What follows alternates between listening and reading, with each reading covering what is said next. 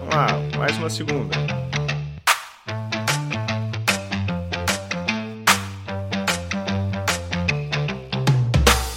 Olá pessoal, tudo bom? Sejam bem-vindos a mais um Corredor Sem Lesão. Aqui é o Fabrício Santana e no episódio de hoje a gente vai dar início a uma série de três episódios para falar sobre os tipos de contato inicial que o corredor possui e o que, que cada um deles necessita de cuidado, atenção, fortalecimento. Porque o que, que acontece?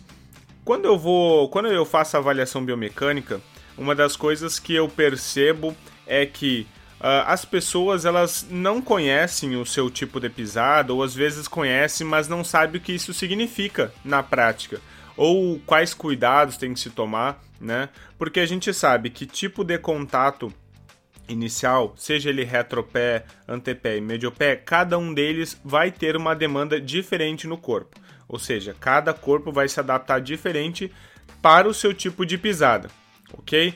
Mas uma coisa que é bem interessante é que, principalmente quando a gente vai falar sobre pisada retropé, é disparadamente o maior número de praticantes possui esse tipo de contato inicial. Tá? Existem estudos tentando analisar a quantidade e em estudos eles chegaram a encontrar cerca de 90% dos corredores amadores utilizam o contato inicial de retropé, tá? E aí os profissionais, os profissionais, os, os corredores de elite, 60%, até um pouquinho mais que 60%, possuem pisada retropé, tá? Então aquela ideia de que pisar com retropé está errado não existe, tá? Você vai ter, além disso, você vai ter um, a mesma quantidade de lesões, independente se você pisa mediopé, antepé, retropé, você vai se lesionar da mesma maneira. Aquela ideia também de que se você pisasse mais antepé ou mais mediopé, isso diminuiria suas lesões, também não acontece. O que acontece é que o tipo das lesões e onde elas acontecem são diferentes. E isso acaba também embasando um pouco dessa teoria de que cada tipo de contato inicial requer uma atenção diferente. Porque se eu machuco locais diferentes, significa que as adaptações são lugares diferentes, ok? Para a gente falar hoje sobre a pisada retropé, eu queria primeiro falar que o, o que, que é o contato inicial. Tá? Então, se você não conhece ou não sabe esses, esses nomes mais técnicos, o contato inicial é aquele momento onde eu, eu faço o meu voo, né? Eu tiro meus dois pés no chão e o primeiro contato que eu vou pisar no chão de novo para aterrizar o meu pé, esse é o contato inicial. Ela é a fase mais crítica da corrida em questão de lesões, principalmente porque é aquele momento, aquela fração de, de, de segundos que você tem que adaptar aquela carga que você está aterrizando, tá? Então isso é muito importante e dependendo do jeito que tu pisa, como eu falei, vai necessitar de uma adaptação diferente. Quando você pisa retropé, você tem que lembrar que você está aterrizando com o calcanhar, certo? Normalmente as pessoas, isso não é regra geral, mas normalmente as pessoas que pisam com o retropé, pisam com o calcanhar, elas levam bastante a perna para frente, tá? O que a gente chama às vezes de correr freando, tá? Porque o que acontece? Quando você pisa lá na frente, significa que você vai ter mais impacto, você vai ter uma leve desaceleração no corpo e você vai ter que botar força para acelerar o corpo de novo, tá? Existe certo e errado? Não existe, existe adaptações diferentes. Então, correr de retropé, mesmo que você faça essa leve desaceleração, não significa que está errado, tá bom? É o teu jeito de correr e você só tem que estar adaptado para esse jeito de correr. Quando você pisa com o pé lá na frente, você normalmente está com o joelho totalmente refletido, tá? Ou seja, o teu joelho está reto. Você não dobra o joelho, porque você está indo bem lá na frente. Então você vai tocar o calcanhar, o teu calcanhar, o teu pé vai estar tá flexionado, né? Então você vai estar tá com a, a, ponta do pé levantada, você vai estar tá com o joelho totalmente reto e você vai estar tá com o teu quadril flexionado, porque o teu tronco vai estar tá um pouquinho flexionado tá? Vai estar um pouquinho para frente, inclinado para frente. O que, que isso significa? Significa que quando você colocar, quando você pisar com o pé no chão, o impacto vai ser absorvido nos primeiros segundos, principalmente pela tua região do quadril, que é a única região nesse momento que está dobrada. Então, o teu glúteo máximo, glúteo, glúteo médio, glúteo mínimo vão ter que trabalhar para conseguir segurar e absorver um pouco dessa carga até que o teu joelho dobre e, o te, e você pise com o pé no chão e utilize uh, as, as estruturas, as musculaturas do pé para ajudar a absorver também o impacto.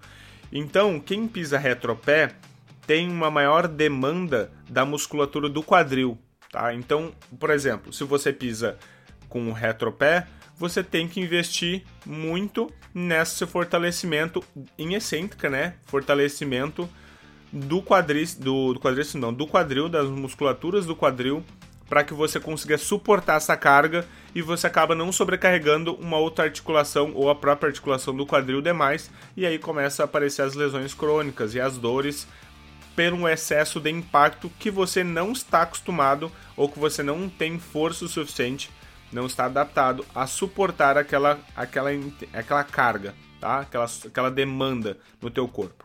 Um, uma coisa interessante que eu acho que vale salientar, que tem pessoas que também elas pisam de retropé, mas esse joelho não é totalmente esticado, tá? Ele, é, ele tem um pouquinho mais de flexão e isso naturalmente vai ajudar a diminuir um pouco essa demanda do quadril, tá? Então eu vou ter um pouco da, do meu quadríceps ajudando e eu vou conseguir diminuir essa, essa atenuação das cargas entre o meu quadril e o meu glúteo.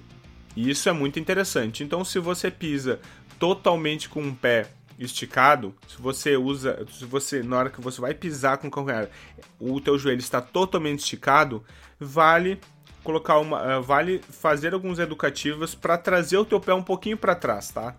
E isso não significa que vai trazer totalmente abaixo da linha do, ah, é exatamente na linha do teu do teu corpo e aí, porque até porque se você fizer isso, você vai começar a pisar de médio pé. Mas trazer um pouquinho, só uns 10%, 15% para trás, já vai fazer com que teu, o, teu, o teu quadríceps trabalhe um pouco melhor e tire um pouco da carga do teu quadril. Vale salientar, se você fizer isso, o teu, o teu quadríceps também tem que estar tá adaptado. Então não faça nenhuma adaptação de mecânica da corrida se você não tiver adaptado é, muscularmente, né? Se você não tiver força do músculo para suportar essa adaptação, porque senão você vai correr um sério risco de se machucar, ok? Uma coisa também importante quando a gente vai falar nesse tipo de, de contato é que a carga ela, ela vai necessitar de uma certa propriocepção na região do quadril, principalmente para não haver desnível pélvico, porque a carga vai vir com força, você vai estar tá desacelerando um pouquinho, então o teu glúteo médio, ele tem principalmente o glúteo médio, ele tem que ter uma força para segurar esse desnível pélvico. Que um pouquinho é natural, né? Você não vai ficar com ele extremamente retinho, zero graus. Ele pode cair até uns 10 graus, isso pode acontecer, que é natural tá certo? Mas ele tem que segurar. Então, você ter uma propriocepção de quadril é muito importante. Então, colocar exercícios de salto, avanço para frente, né? exercícios unipodais que façam com que você fique numa posição uh, desfavorável, né? com o pé um pouco à frente, é muito interessante para que você consiga lidar e saber lidar com essa adaptação né, nesse esse equilíbrio muscular ali no quadril e no teu core, né, na tua musculatura abdominal, para que você consiga suportar essa carga e não acaba des, é, desnivelando esse quadril, porque isso também gera uma demanda em regiões que não estão acostumadas. Então também é bem importante, tá? Então eu falei sobre trazer o pé para trás, trabalhar a propriocepção, né? Então trabalha ela primeiramente uh, o mais é, estável possível, né? Mais quieta, um equilíbrio mais estático. Vai testando as percepções mais estáticas, depois vai colocando elas mais dinâmicas. Aí tu, você vai progredindo ela até chegar num, num gesto bem próximo à corrida, tá? E aí você vai, você vai perceber que a diferença vai ser bem grande na hora que você fizer essa absorção da carga. Uma coisa muito importante que ajuda vocês trazerem o pé um pouquinho mais para trás, e é uma coisa que eu já falei num episódio anterior, é aumentar a cadência. Quando você aumenta a cadência, você faz duas coisas muito importantes, né? Você tem dois resultados muito importantes para quem pisa de retropé.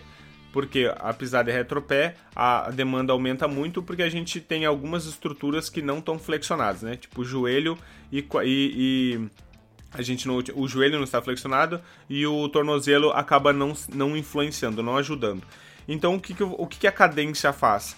Ela diminui, ela traz o pé um pouquinho mais para trás, porque você tem que dar mais passos, ok? Então você vai trazer o pé, vai ficar um pouco mais curta a tua passada, né, na frente. Isso não significa que ela vai ficar curta para trás, tá? Ela vai ficar curta um pouquinho mais para frente. Se ela estiver curta para trás, significa que o teu gesto está não está correto. Aí você vai ter que trabalhar o gesto da de todo o movimento completo e tentar ajustar a cadência, assim como eu falei num episódio passado, tá? Então você ajusta totalmente, é, você ajusta primeiro o comprimento total da pisada e depois vai colocando velocidade até um ponto que tu consiga manter esse movimento completo. Aí você achou sua cadência. Quando você faz isso, você traz o pé um pouquinho para trás e você diminui a tua oscilação vertical, que é que é quando você corre, você faz um, um, um voo, né? Você acaba fazendo um, um, um, voo curtinho, que é quando você tira os dois pés do, do, do chão. Essa, essa subida, né, esse saltinho que vocês fazem, é a oscilação que vocês fazem vertical. Quanto menos oscilação vertical, mais vocês ajudam a diminuir a, o impacto na hora que vocês têm o contato inicial no solo. Então isso vai ser bem interessante, tá? Então a cadência ela, ela ajuda desses dois modos.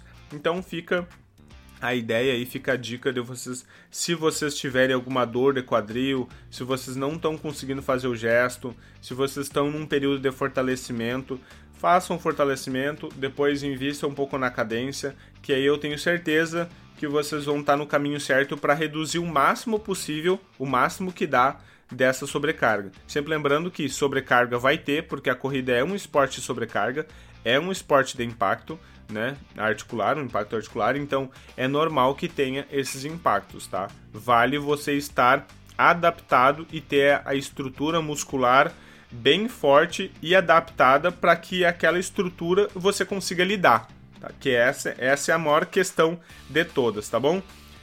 Eu espero ter ajudado vocês com essas dicas. Se vocês, ah, eu não entendi direito alguma parte, eu não consigo fazer sozinho, tem alguma dúvida em algum momento, podem mandar essas, essas dúvidas pro arroba Universo Corredor ou também pro meu pessoal, arroba Fabrício Santana Físio, que a gente vai trocando uma ideia para eu tentar ajudar vocês nessas adaptações, tá certo? Sempre lembrando que não existe certo ou errado, tá? Contato inicial, cada um tem o seu, cada um tem uma, uma sobrecarga diferente, né? Obviamente, porque cada um tem um fortalecimento diferente, cada um tem um, um volume de treino diferente, cada um tem a cadência diferente. Então, cada um sabe o que é necessário, é, cada um tem o que, o que seria o necessário para você se adaptar a essas cargas.